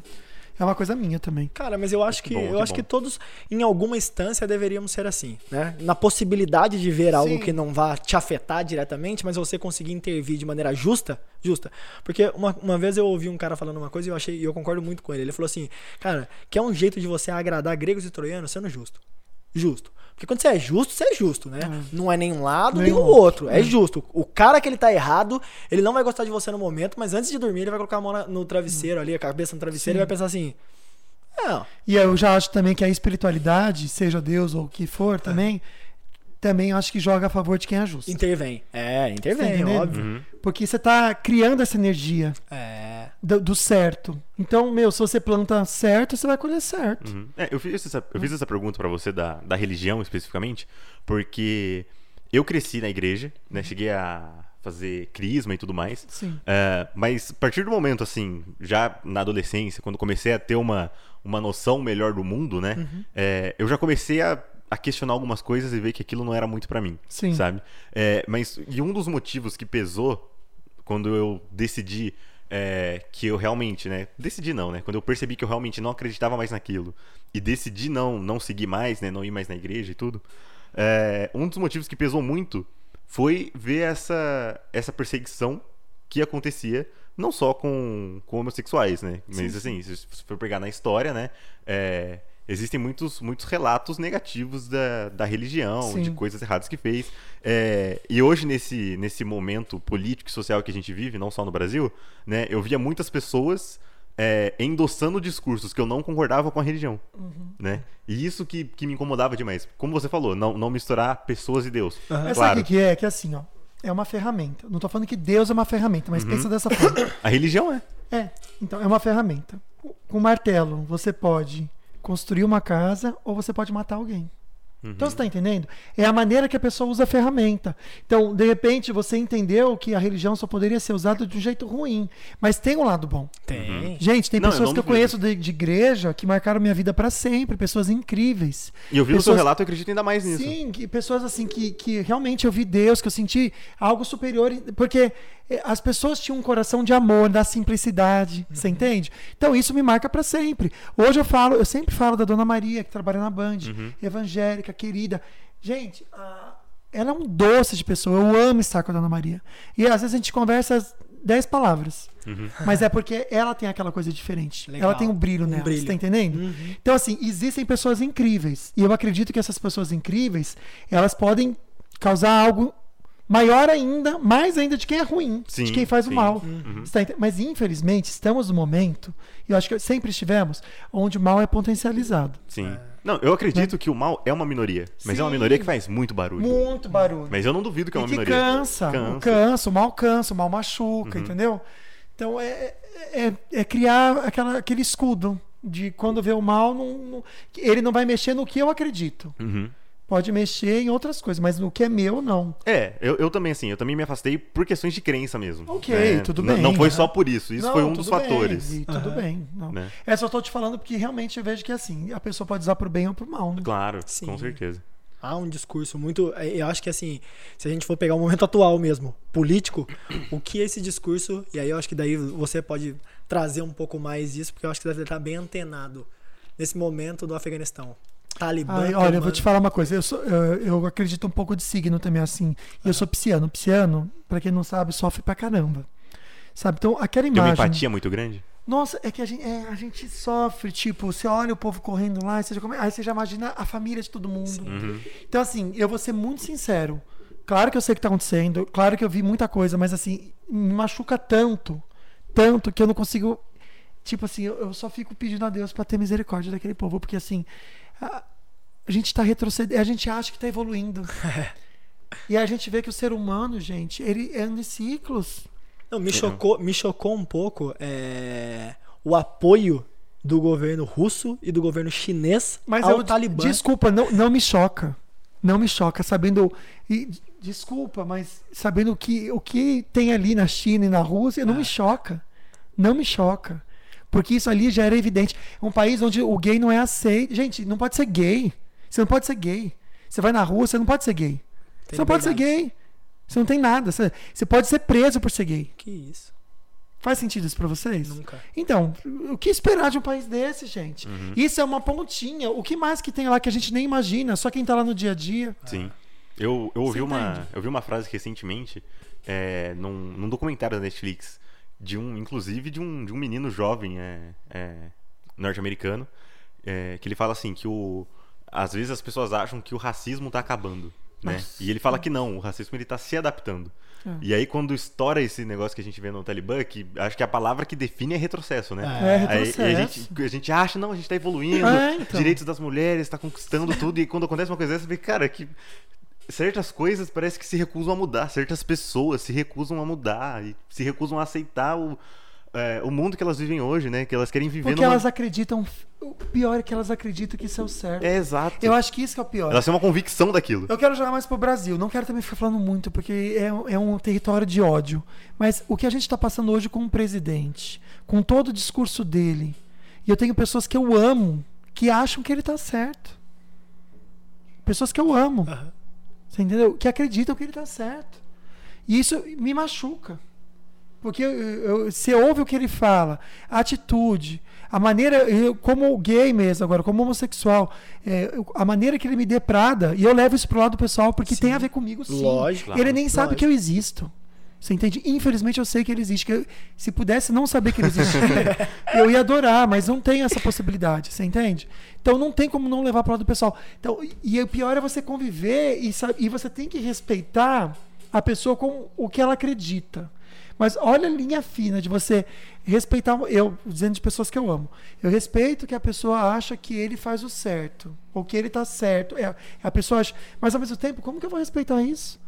Sabendo que o cara tá totalmente errado. Posicionamento equivocado, né? Como. Você entende? É E difí- que vai contra o que você é, né? Sim, sim. E, e é difícil hoje em dia você. você- não dá mais para ser político. Ah, eu vou ser político. Vou, eh, respeito a todos. Aceito a todos. Ah, e- e aí, quando. Como que você faz? Como é, como, eu quero que alguém que não seja extremo me responda. Como que você faz? Você querendo ser uma pessoa que ama a todos, é o que eu busco Aham. amar a todos, respeitar a todos, é, sempre ter um, um carinho por todos, é, olhar para todos com dignidade, sem julgar. Como que eu vou viver isso hoje em dia? Vendo pessoas. Olha o Na- desafio. no seu trabalho, na sua família, é Olha, sim, olha o desafio que eu tenho no meu dia a dia. Para não pirar. Para não entrar num, num, num mundo em que. Eu não sei se vai, eu vou me fechar, vou fingir que não, que não existe. Não, não consigo ser Não, assim. não dá, não dá. Você, Mas eu vou falar tudo que eu penso para as pessoas. a- até que ponto eu tenho essa liberdade também de chegar pra você? Ah, é, também. Não, e outra, Só eu acho, que, eu acho que assim, tem a represária ainda de falar, né? Vai que você fala e aí as pessoas misturam todas as coisas Misturam. ainda. Vou- aí- Agora eu vou te falar, misturam. Misturam, eu já me ferrei. Eu já eu vou falar a palavra certa, tá? Eu já me fudi por causa disso. Você ainda sofre muito com isso hoje, Luquinho? Sim, Tem esse preconceito ainda? sim. Sim, tem. E eu, eu vou, eu vou dizer o que eu, o que eu acredito que ainda possa ser pior, viu?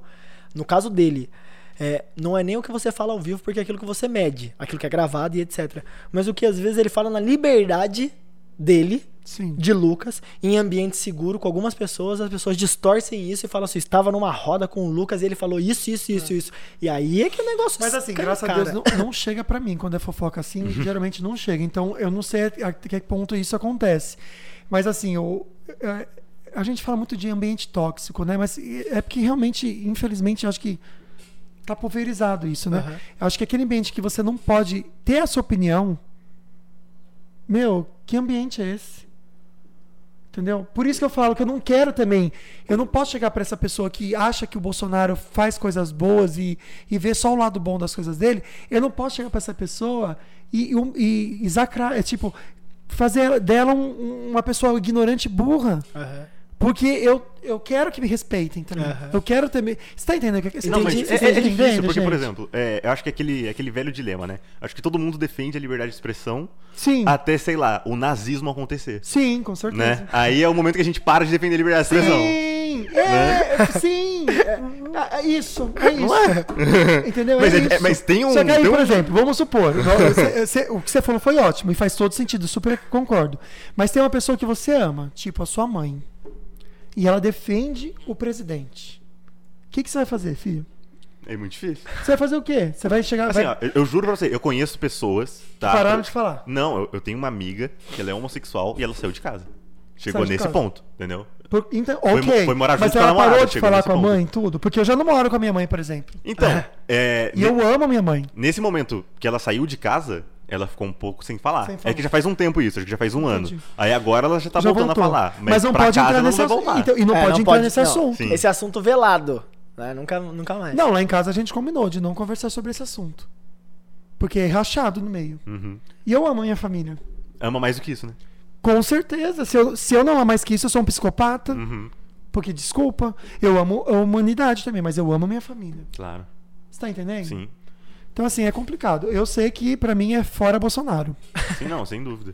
Eu É, tô falando assim, o que eu Aham. penso, Não, é entendeu? tranquilo. É a minha opinião e eu não concordo com nada. Eu tenho vergonha de. Eu não chamo ele de presidente, porque pra mim ele não é presidente.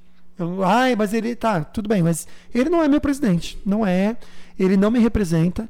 Eu tenho vergonha do que ele fala, da maneira que ele age. Sabe? Ele é uma pessoa que eu não queria ver na frente. Você vai ter oportunidade de entrevistar o presidente. Não quero. Não quero. Porque eu não quero conversar com esse tipo, com esse nível de pessoa. Ele, pra mim, é um, é um- Ele não merece uma palavra minha. Ele não merece a minha luz. Ah, mas você tem que levar a luz pra todo mundo. Ele, tô falando dele. ele, não, eu não, eu, eu tenho direito de escolher. Ele eu não quero ter contato nenhum.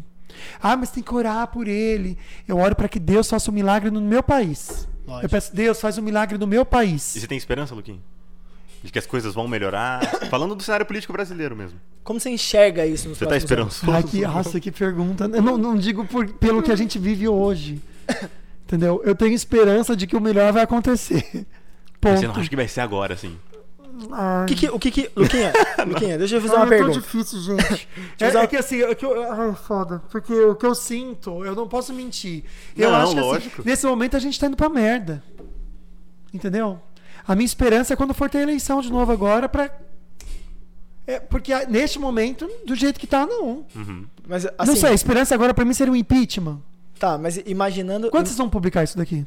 Provavelmente semana que vem. Se tudo Ah, tá, certo, tudo vai semana ficar que velho. Não, tudo não, bem. não. Ótimo. Não, dá tempo. Não, porque... Pode fazer campanha. É, vai saber se de repente até lá saiu, né? Mas eu não sei, a minha esperança agora é isso aqui, que ele saia do poder. Então. Ah, mas vai entrar quem? Gente, calma, uma coisa de cada vez. Vamos.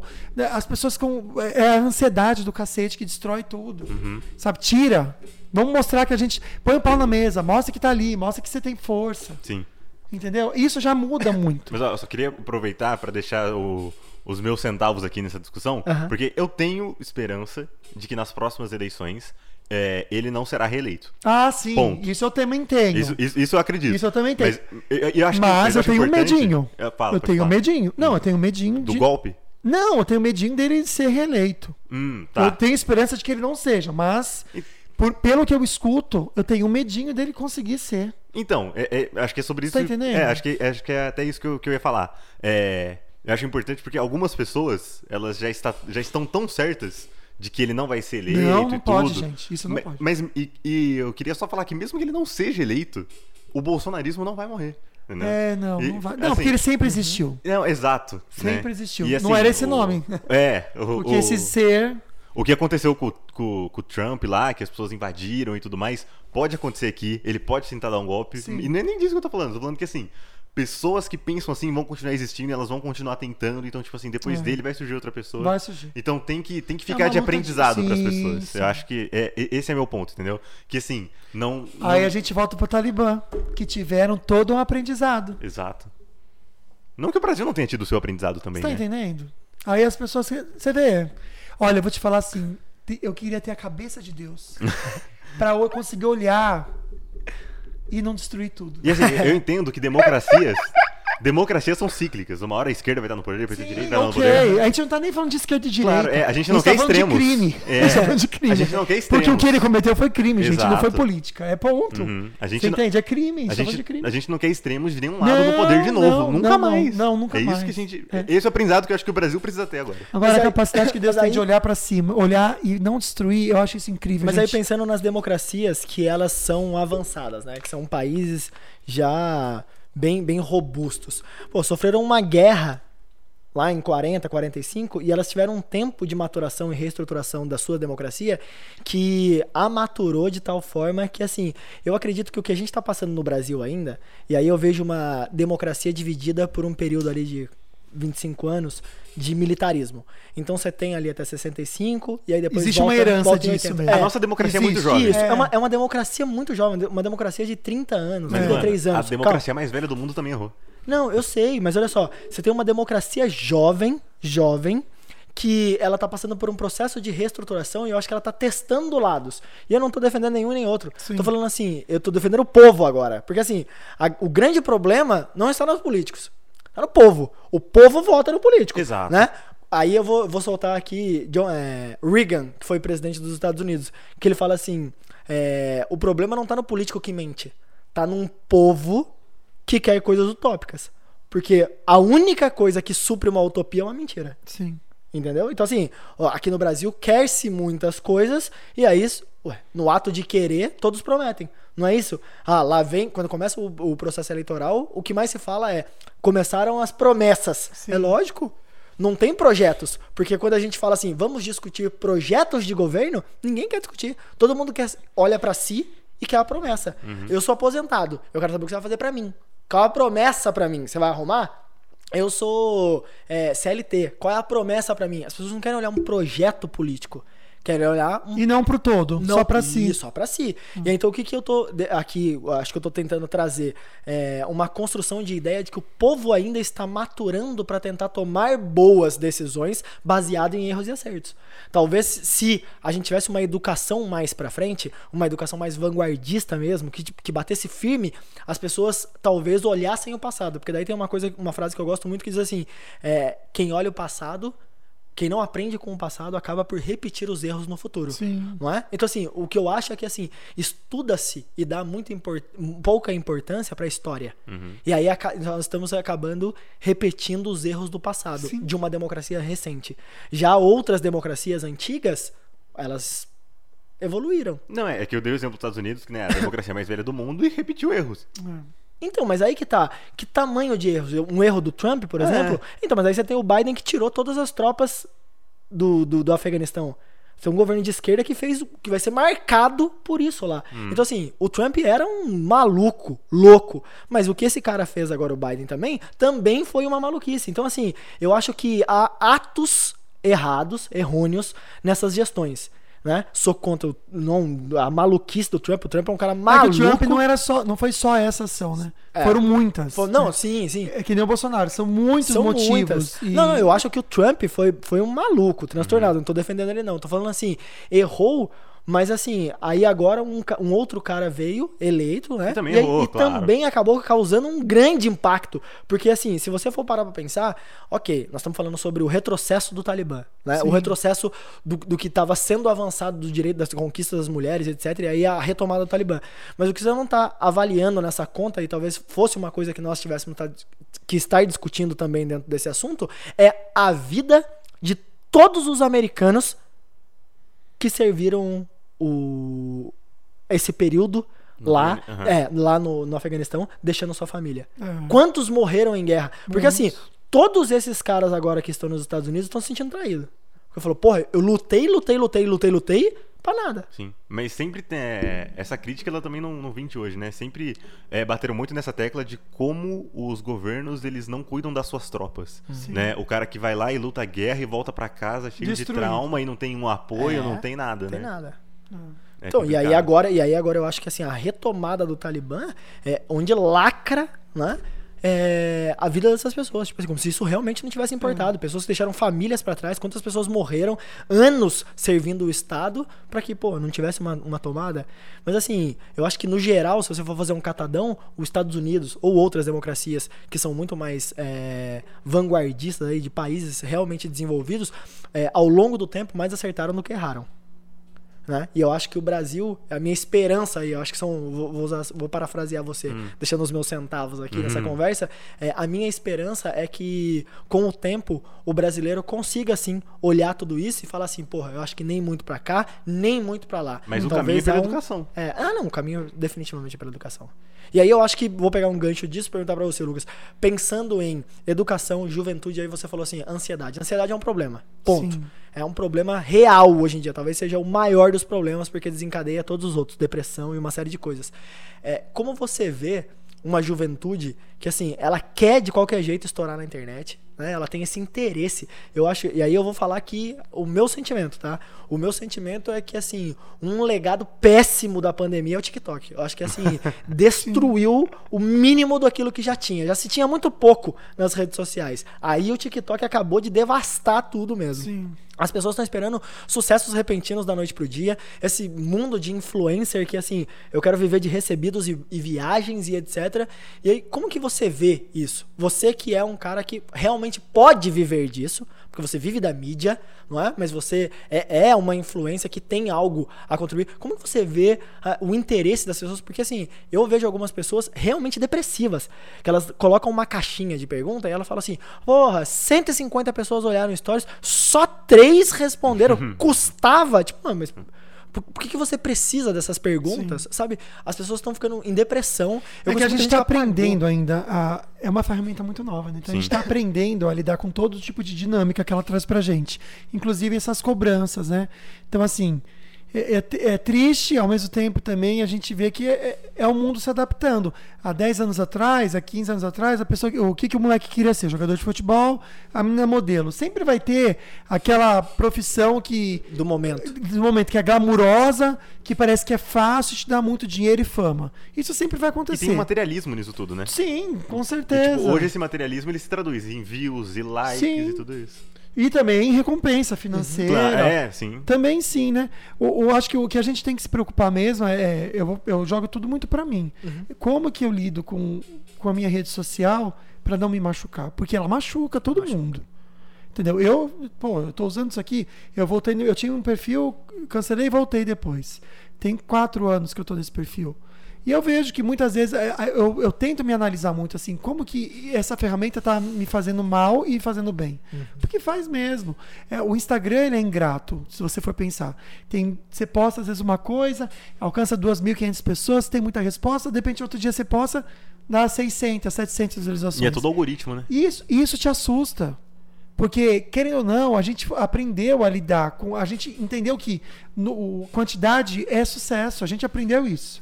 Se eu ganho 10 mil, eu tô ganhando melhor do que eu ganho 2 mil. Não, é- não é uma Matemática. lógica? É matemática. Essa lógica a gente quer usar para isso daqui também. Uhum. Entendeu? Então a gente precisa desenvolver políticas, sejam de estudo, para ensinar a gente a lidar com esses números. Eu acho que vai ser uma, é uma necessidade que vai ter que ter.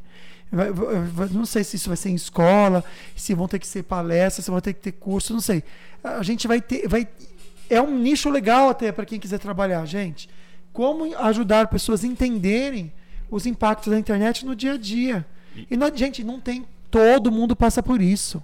Não, dá, não adianta eu chegar aqui para você e falar assim: olha, meu amigo, eu sou experiente, de boa para mim tudo. Não, isso é mentira. Todo mundo passa por isso. Todo mundo. Quem é influencer, quem não é influencer. Todo mundo passa dessas cobranças, esses questionamentos, porque a gente aprendeu a lidar com o número com isso. O sucesso é o quê? Quanto mais, melhor. E ponto. Se, se você pudesse deixar uma mensagem para as pessoas que sofrem, que tem depressão, sabe? Assim, eu não sei se você já passou por Dá um um período tempo, baixo. claro que já. Eu cancelei. Eu tinha 40 mil seguidores, eu cancelei. Voltei com zero. Agora eu tô com 11. Você tá entendendo? Eu eu cancelei porque eu não tava me fazendo bem. Eu tava ficando doente. Então, por quê? Porque a gente não aprende a lidar com isso. Ah, então você é mais, de repente, você é mais inseguro que outras pessoas. Ok, pode ser que eu seja inseguro mais que outras pessoas. Mas, ao mesmo tempo, todo mundo passa por isso. Eu tô te falando que todo mundo passa por isso porque eu já tive contato com todo tipo de pessoa na internet. Aham. Pessoas que têm 100 seguidores e pessoas que têm milhões. Todos passam por isso. Uhum. Tá aí um, um- um dilema pra desenvolver aí, ó. Quem quer ganhar dinheiro?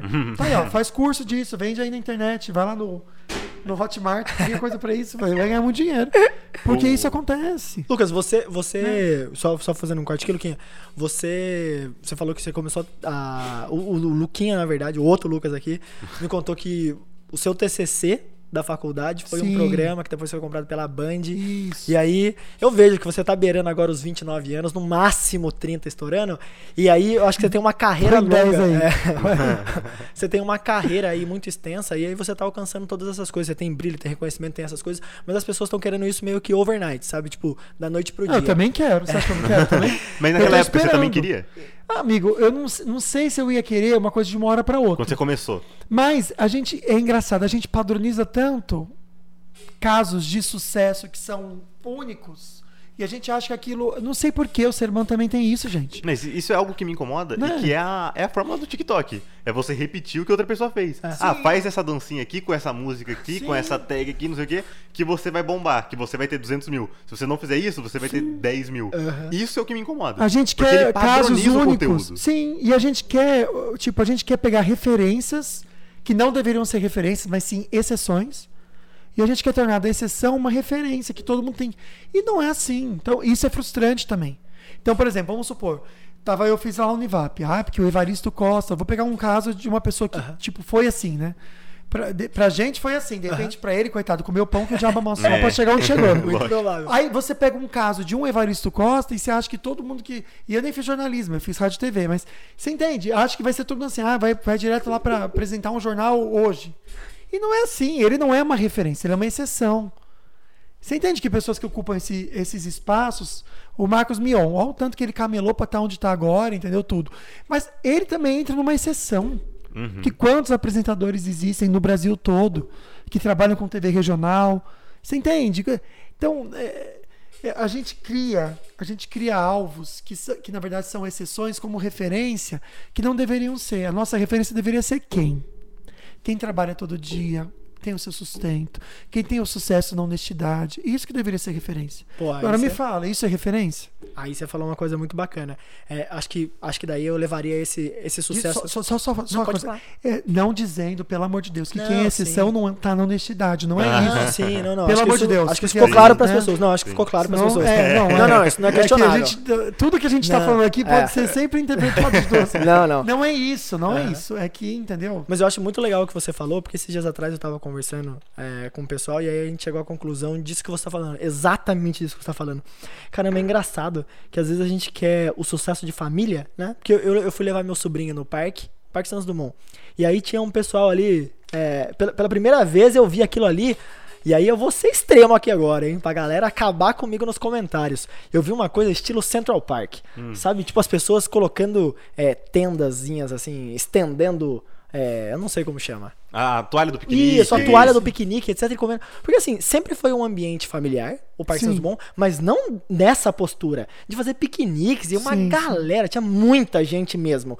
E aquilo, e, e tava tão verde, tava tão bonito no domingo, tava ensolarado. Eu olhei e falei, caramba, o Brasil não deixa a desejar pra nenhum outro lugar. E nós Não. estamos falando em São José, Sim, viu? sim, sim. Não dese- E aí eu falei assim, caramba, todas essas famílias aqui são famílias de sucesso que não necessariamente essas pessoas aqui estão postando nas redes sociais. E a gente às vezes se prende em sucesso, é o que você falou. Em algumas exceções, como se elas fossem sucesso, ou sucesso de família. Como é um sucesso de família? Ah, eu quero casar com um cara que seja tipo o Rodrigo Hilbert. Amigo, deixa eu falar, eu vi um comentário que eu achei muito legal. É, quando o Rodrigo Hilbert foi entrevistado, e aí falou assim. É, ele falou que ele foi pedir a mão da Fernanda Lima na capela que ele construiu, né? Se- é, como é foi- que pode cara? Então, aí aí constrói a capela. isso. Aí eu vi um comentário de uma menina embaixo, assim, muito sucinto, falando assim: todos os nossos pais são Rodrigo Hilbert. E aí eu posso falar pelo meu. Meu pai faleceu há dois anos. Cara, meu pai fazia tudo. Tudo. Entendeu? E aí, o Rodrigo Wilbert realmente é um cara muito bonito e faz tudo. Então talvez ele se destaque porque ele é muito bonito e faz Sim, tudo. sim. Mas assim, pô, ele, ele tem as qualidades de uma pessoa que faz todas as coisas que nós deveríamos fazer. Sim. Sabe, eu acho que o mundo tá entrando numa escassez tão grande de recursos, modos, valores, etc, que parece que quem faz minimamente alguma coisa já tem uma repercussão. É que nem o cara, o homem que ajuda a mulher lavando a louça, ele vira um deus. Só que na verdade ele tá fazendo nada mais que a obrigação dele, você entende? Então a gente é engraçado isso, né? Eu É acho que então eu acho que, é, acho que essa é a reflexão assim sobre sucesso. Você trouxe essa questão de sucesso. Eu acho que é isso assim. Eu acho que nós devemos sim olhar pro lado e começar a ver as pessoas que são sucesso. Sim. Sucesso é a sua mãe que pagou seu estudo a vida Sim. inteira quase sem poder, né? Seus Lógico, pais lógico. que, tra- que trabalharam pra Gente, isso. é valorizar, de repente assim, você que deitava naquela cama que a mãe preparava pra você, com aquele cheirinho de sabão em pó. Você tá entendendo? Uhum. É valorizar essas pequenas coisas como conquistas mesmo, você entende? Primeiro, porque infelizmente não é todo mundo que tem aquilo. E segundo, porque foi feito no ambiente de amor. Então a gente, a gente precisa parar de se cobrar e precisa começar a entender e agradecer o que tem. Sim. Mas aquela gratidão, tipo gratiluz, não é isso? Mas é, Chato pra caralho esse, assunto, é, esse papo também, né? chato, É, porque ele não é real. É, puta, vai se fuder. Entendeu? Não, tem esse tipo de gente também, muito positivo assim, comigo não tem vez, É, não. a positividade ela pode ser tóxica mesmo. É, nossa. Mas eu ainda sou a favor da gente buscar sempre tentar ver o lado bom das coisas, porque senão a gente tá ferrado. É, com certeza. Ó, pode tomar mais essa aqui, ó. Nem Não, não, tá bom, amigo. Não, uns tá Não, bom. Vamos. Come aí, come mais um nosso patrocinador João Ponês. Eu vou comer mais a tortinha. aqui. Come a outra tortinha, pronto. É isso. Ó, A última. Vamos fechar respondendo as perguntas Vamos. da galera? Eu acho que eu tenho algumas aqui também. Beleza. Vou Vai. começar com a da Isadora Saraiva, minha namorada. Olha. Mandou pra gente aqui no Instagram. Como que é lidar com tanto e ainda se inspirar para novas ideias? Para os novos, Novas ideias. Isadora, né? Isso. Isadora, sabe que eu acho que a minha criatividade ela vem do ócio. Olha que engraçado, a gente Ó. falou disso. né? Aham. Então, é. Eu acho que as novas. Eu sou muito de me adaptar às coisas que estão acontecendo. Então, eu não tenho ideia assim, tipo, tive uma ideia que não preciso. As minhas ideias são sempre tipo, de necessidades que eu tenho, entendeu? Então, é, é sempre tem um momento seu. E geralmente as minhas ideias vêm em momentos inúteis, tipo. Alguma série que eu tava vendo, ou tava olhando- brincando com meu cachorro, olha que coisa, nada a ver, né? E ter uma ideia pro trabalho. Cara, sabe quando. É, o momento que eu tenho mais ideias no meu dia é quando eu tô tomando banho. Olha que da hora. Já me... Sabia que tem uma amiga que faz isso também? A Van, ela fala isso. É- Que as ideias dela são boas no banho. Sim. Entendeu? E eu acho que assim, deve ter a ver com isso, porque o banho também é um dos poucos momentos do meu dia onde eu tô em silêncio. É. Porque qualquer outro momento eu tô Eu tipo. parei. Ai, uma coisa é? também. Parei de ouvir música, Isadora. Eu, eu consumia assim, meu Spotify ficava ouvindo o dia inteiro. Tudo que eu ia fazer, eu ligava uma música. Parei, Isadora. Agora eu faço meu café da manhã em silêncio. Olha aí. Isso me faz tão bem. E me ajuda a colocar, às vezes, as coisas na cabeça de em dia, assim, tudo, a minha agenda toda. E não é ansiedade, não. É de um jeito positivo. Sabe? Então é um o- planejamento. Um silêncio, Isadora. Acho que essa é a palavra. Silêncio. É, eu não consigo, sabia? Mas eu é- tô o tempo todo ouvindo música, ouvindo Mas podcast. você consegue, é que a gente acha que não consegue. É. Você tá entendendo? Sim. Mas você consegue. É só você. Não, vou ficar em silêncio. Carro, gente, eu entrava no carro e ligava o rádio. Eu sou assim. Chega, pra quê? Não, não, você, eu, eu consigo brigar menos no trânsito no silêncio. Olha só. Porque é muito engraçado. E o silêncio ele cura. E o silêncio de, de cabeça também. Não é que eu medito dirigindo. Mas é você. É também ficar com a cabeça em silêncio. Sim. Essa é tão gostoso. Ó, só vou emendar a pergunta da Vitória porque achei que teve tudo a ver com essa. Ela perguntou: depois de tantos anos de carreira, quais são suas próximas metas profissionais? Dia a dia. Não tenho. Não tenho e falo isso com orgulho. Eu sei que pode parecer, nossa, não quer crescer tudo. É o dia a dia, minha amiga. Eu vou esperar as portas abrirem se tiverem que abrir. Se não tiver que abrir, tô fazendo minha, minha alegria aqui no que já tenho fazendo. Tô fazendo. Minha, minha amiga Camila falou pra você mandar uma mensagem pro público que é mais novo que te assiste, que ela, tava, ela se identificou com esse assunto da depressão, ela sofre com isso. E aí, se você pudesse deixar alguma mensagem pra esse público, qual seria? Camila, eu acho que assim, ó. Alimente o seu imaterial. Cuide daquilo que você não toca e que você não vê, mas que você sente.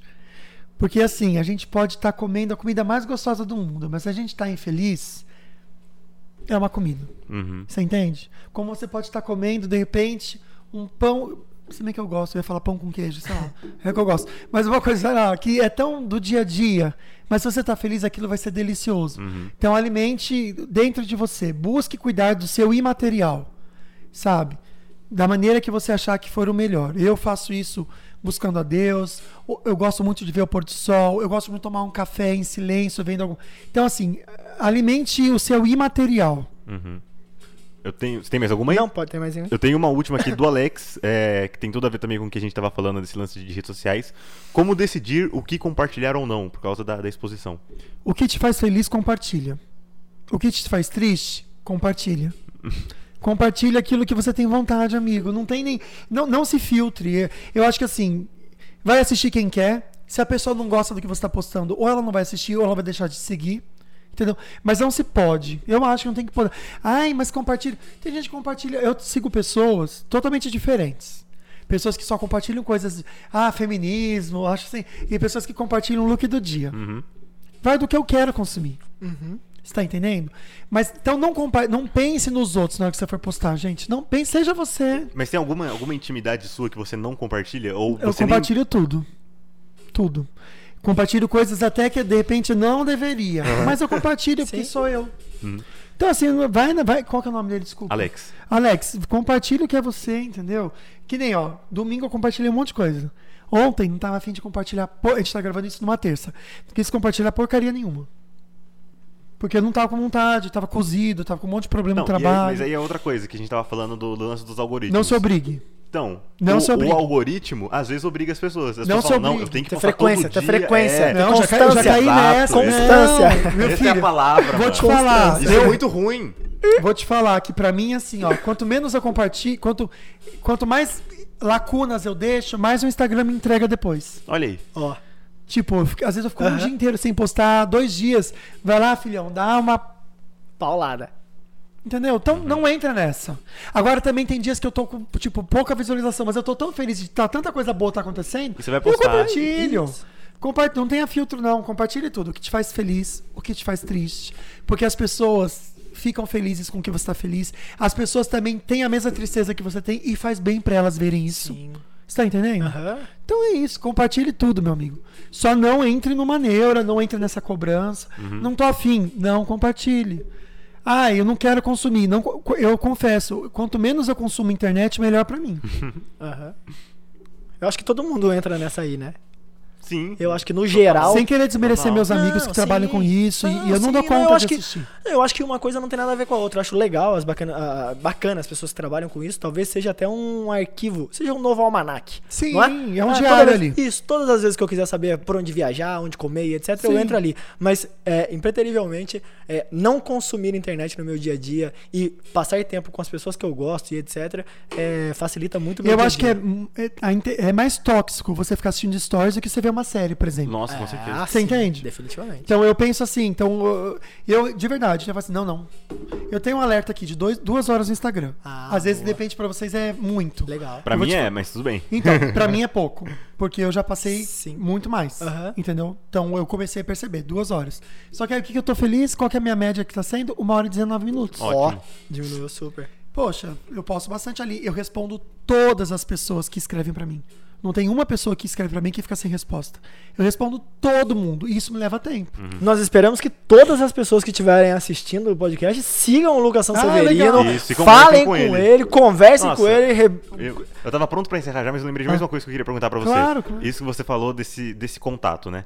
Como apresentador de uma televisão local, você recebe muito carinho local. Sim. Né? E eu acho que às vezes as pessoas que não, não conhecem tanto, ou não acompanham, ou nunca trabalharam em uma, em uma emissora local, né? algum, algum canal de comunicação local, elas não entendem a importância que o jornalismo local, que o entretenimento local Nossa. tem para as pessoas. Sim, sim. Né? Como que é relevante o programa que vai lá e mostra o buraco na rua dela, Sim, né? ou que o programa que vai lá e ajuda, que conta a Muito. história dela e que traz informação, que traz tudo mais. É, e eu sei que no, no Falando Nisso, vocês recebem muito isso Muito. tem essa proximidade desse carinho com o público. Queria que você, pra fechar, que você comentasse um pouco sobre É o isso. lado positivo de ter as redes sociais, porque antes a TV ela era muito unilateral. Ah. Você só jogava. Jogava. Então agora com o WhatsApp, a gente tá ali. Eu, e até no Manhã na Band isso acaba acontecendo também. Tudo que a gente fala tem um comentário ali. Então eu quero saber o que o povo tá achando, abre ali e vejo. Uhum. Entendeu? Legal. E quando não tem um feedback também, é porque alguma coisa não tá certa no programa. Uhum. Tem que ter. A gente tem que estar instigando a pessoa a querer conversar com a gente. Sim, legal. E não é só pedindo, é pelo simples ato. Então, realmente. Tem que ser assim, espontâneo, né? Sim. E eu acho que assim, o que, isso que é bacana, é uma coisa legal do WhatsApp, por exemplo, pra gente. Porque é imediato. A pessoa que tá conversando. Eu tô apresentando ali, eu tô com o WhatsApp do programa aberto ali. Eu vejo na hora que a pessoa tá E é um falando. carinho genuíno, né? Você É sente muito que- legal. Uhum. é. Mas eu acho que assim, existe um público muito grande que não usa a internet pra dar um feedback. Aí eu adoro quando eu vou, tipo, no mercado. E, não é tipo assim, ah, como vo- não é o elogio, como você é bonito, não é Uhum. isso. Isso acontece, acontece. Mas eu gosto do elogio assim, tipo, ai, acho tão, acho tão gostoso que você me faz companhia. Legal. Ai, eu acho tão legal, porque, tipo, minha mãe assiste você todo dia, Luquinha, ela te ama, ela conversa com você na televisão. Legal. Esse tipo de coisa que eu acho assim, até me arrepio quando eu lembro, porque é, torna o meu trabalho útil. Eu De- faço- existe uma utilidade gratificante, nele. né? Sim, total. Definitivamente a minha mãe deve ser o perfil que assiste você pela manhã Que e legal. fala com você. E Ótimo. fala. E eu Ela- acho isso é sensacional, nível, é entendeu? nível. mas eu converso com televisão também. Meu namorado fica assim, Lucas, para. Você trabalha com isso, que você tá É, fazendo. mas eu converso assim, eu falo, ai, nada a ver, cala a boca. Mas eu falo muito com a televisão. E eu assisto, quando eu tô assistindo série, eu grito. Eu sou eu fico, meu Deus do céu. Eu sofro, sabe? É ridículo, mas tudo É bem. eu peixes, acredito. é É peixe, pisciano é isso, gente. Pessoas assistam sempre que puder, Luquinhas. Luquinha. É, passa aí, Luquinha. Passa aí, seus horários, passar. seus canais. De tudo. segunda a sexta-feira, falando nisso, Band, uma e meia da tarde. Sábado, 10 horas da manhã, amanhã na Band. Muito bem. Estamos lá ao vivo em cores, graças a Deus. Eu amo o que eu Instagram, faço. Lucas Sanseverino. Lucas Sanseverino, não tem erro. Segue lá que ele vai te responder. Manda uma mensagem que ele vai te responder. todo mundo, até Perfeito. quem faz coisa que não deveria, Olha. eu respondo. Isso. Não mandem nudes, por gentileza. É. É, já, já recebi. Mentira. Respondo da maneira que tem que receber. A pessoa só manda. Não fala nada, né? Já aconteceu isso Dá nem também. bom dia. Já aconteceu isso também. Já aconteceu de todas as formas possíveis. Não manda nem bom dia. Ótimo. Pior é assim, ó. Pior é quando a mulher manda. Aí eu falo, amada. Tá linda o corpo. amada. Não, você não tá entendendo. Aí eu só, né, eu fico assim, não tá entendendo. E acontece, viu? Mais do que você imagina. Olha. As mulheres sonham. Gente, eu fico chocado como as mulheres sonham comigo. Olha. Elas sonham comigo de um jeito que eu não sei de onde que elas tiram esse sonho. Eu assim, gente, mas eu não dou motivo, minha senhora. Mulheres de todas as idades. Olha. Eu mostro pro Marcel, ele falou assim, gente, eu não acredito. Caramba, hein, Luquinha. É o imaginário do ser humano, né? Não, é, porque a sua beleza ela é muito abrangente. Ah, sabe que é isso? Eu acho que meu? é. Ela, eu ela acho que o ser se humano é muito criativo mesmo. Agrupa, agrupa, agrupa grande- grandes nichos. Nossa, eu vou te Agradável. falar que... Agradável. Maravilhoso. E Rubens, o Instagram do Soma Podcast pro pessoal. Soma.podcast. Isso. Não mandem nudes pra gente. Não, não, não, Não favor. mandem. Não Mas vocês mandem. podem mandar o que vocês estão achando do programa, podem mandar quem que vocês querem que sentem aqui com a gente. E é isso, acho que tá bom, Gente, né? Obrigado estreia tá por estar aqui na estreia de vocês. Que eu isso, muito Luquinha. feliz, a viu? gente agradece de coração você ter Desculpa se eu vindo. falei alguma besteira. Não. Não, tá. Mano, Deveria tá ter falado mais. É que eu É. não filtro tanto. Eu vou Não. não filtro nada, na verdade. eu vou falando. A intenção é que as pessoas sentam aqui e sintam que você tá conversando com os amigos dela. Não, não tinha- a eu te juro que tiveram, assim, teve dois momentos aqui que parecia que eu tava no mundo fora do mundo. Ótimo. Vocês criaram um bacana. ambiente aqui tão bacana de estar aqui, assim, ó, que eu te Ótimo. juro, eu te Bacana, juro. Eu me peguei assim, ó, tipo. Que agradável. Nossa, como que é mesmo? A ideia é Luquinha. essa, tá, estamos fazendo direito. Luquinha, Parabéns. Luquinha, sua companhia é extremamente agradável. Valeu, Parabéns por quem você é aqui junto com a gente, mas também principalmente por quem você é fora das Com câmeras. certeza. Isso impacta Valeu, muita gente e a gente é, sempre recebe, a gente que, que pôde conversar com as pessoas que, que estaria com você, recebeu puto, muitas coisas positivas Que sobre legal. você. É, espero que você tenha gostado do nosso patrocinador Ah, a aqui. João Ponês, o- a tortinha. a Água pra você poder levar pra casa à vontade, Obrigado. já que o É. nosso o- nós não testamos previamente o amendoim. Tá, tá Tudo ao ótimo, vivo, aqui é ao tudo vivo. bem. É, aqui Tá é- certo, amigo. Maravilhoso. Luquinha, Obrigado, obrigado. gente. Valeu e que você volte mais vezes também. Com certeza. Precisando, tamo aí. É Boa. isso. Valeu, obrigado. a obrigado. você que acompanha a gente. Tchau. Tchau, obrigado. Valeu!